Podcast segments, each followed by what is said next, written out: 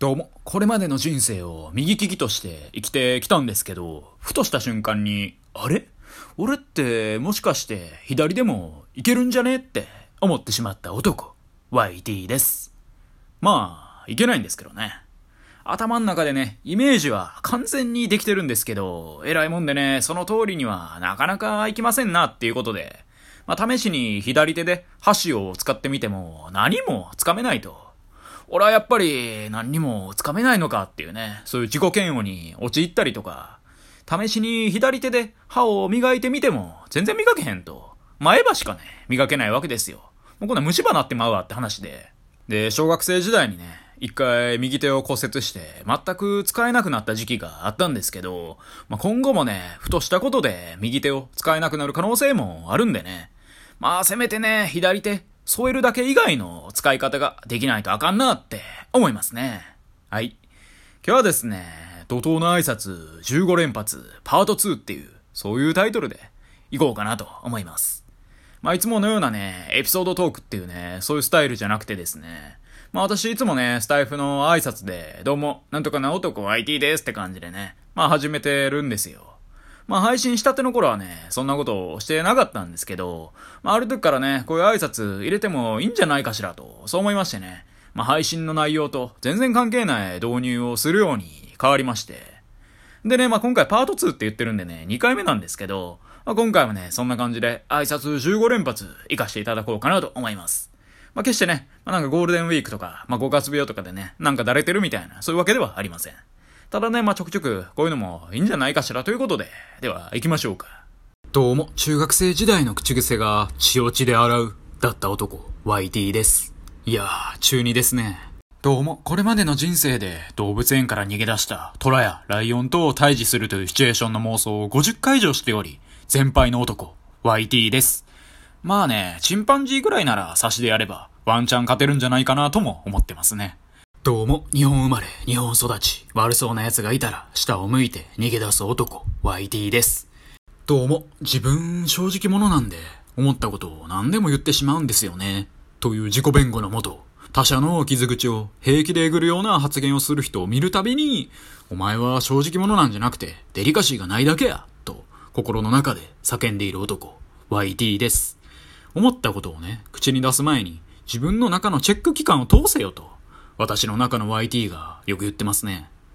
どうも、寝ている時に、あれ？なんか、めちゃめちゃ揺れてるな。地震か？って思った際に、自分が揺れているだけだったことが、これまで50回以上はある男、YT です。どうも、夏場はパン1で収録を行うタイプの男、YT です。一回だけね、風呂場で全裸で収録したこともありますね。どうも、自分のことを〇〇男子、〇〇女子っていう方っていらっしゃるじゃないですか。いやいや、お前らとっくの昔に成人してるやんけって常々思っていたんですけど、オリンピックを見ているとサッカー男子代表、女子代表みたいな感じで、立派な大人でも男子女子って言ってるのに気づいてしまったんですよね。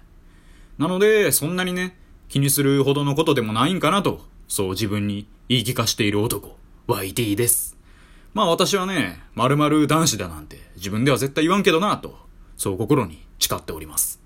どうも、集合体と先端が怖い男、YT です。集合してるやつを見たらね、鳥肌が半端ないんですけど、なぜかまた見てしまうみたいな、そんな矛盾をはらんだ行動をして生きています。で、こういうことってなんかありますよね。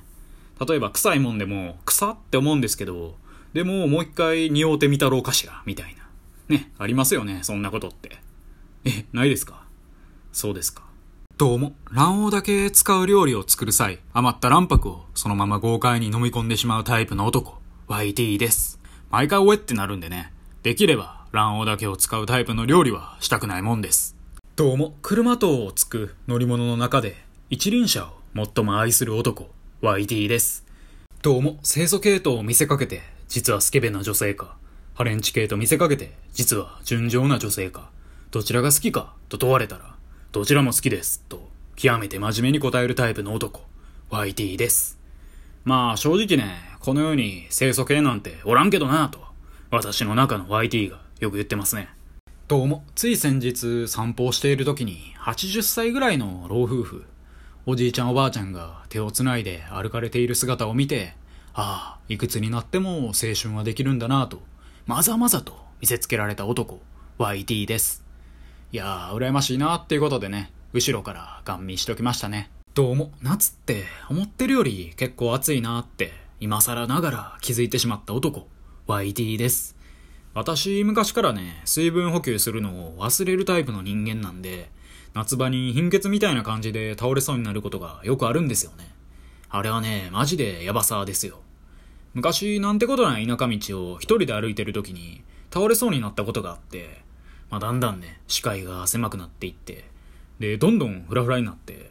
周りに誰もいないし、田舎なんで自販機とかもないんで、あれ？俺これ死ぬやんって思ったんですよ。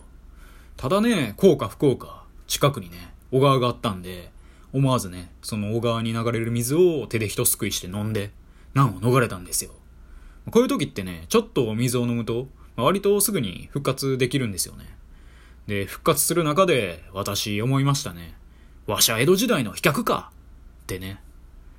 ただね、川の水をね、煮沸もせずに飲むのはあんまりよろしくないんでね、良い子のみんなは気をつけてくれよな。水分補給とね、命、大事にしましょう。どうも、強風が吹いた時は、とりあえず、俺の風が吹いてるなと、囁くタイプの男、YT です。どうも、あっち向いて、ホイをする際は、あっちを見たりせずに、相手の顔をそのまま見つめ続けるタイプの男、YT です。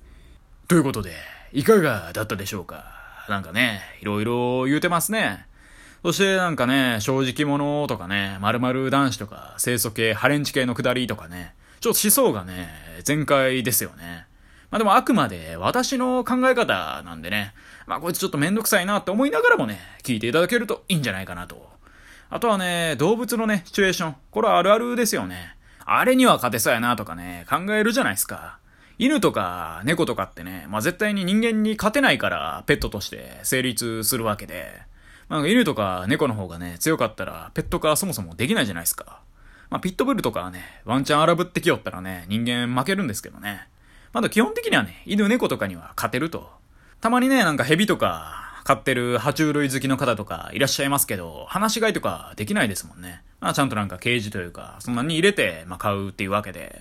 まあ、犬とかのね、同じ感じで話し飼いしてしまったらね、夜寝てる時とかね、犬はね、横で寝てても、たまにね、しょんべん漏らしたりするだけですけど、もう蛇ならね、首絞められてまう可能性ありますからね。もうその人には朝は来なかったみたいな。そして何日か後、急にね、連絡が途絶えたんで、心配してやってきたその人の彼女がね、部屋に来たら、そこにいたのはなんと、ブクブクに太った一匹の蛇でしたっていうことでね。はい。ちょっとね、まさか今日のこの配信のタイトルからね、蛇に丸飲みにされるっていうね、そうホラーチックな話になるなんて、想像できた方がいらっしゃるでしょうか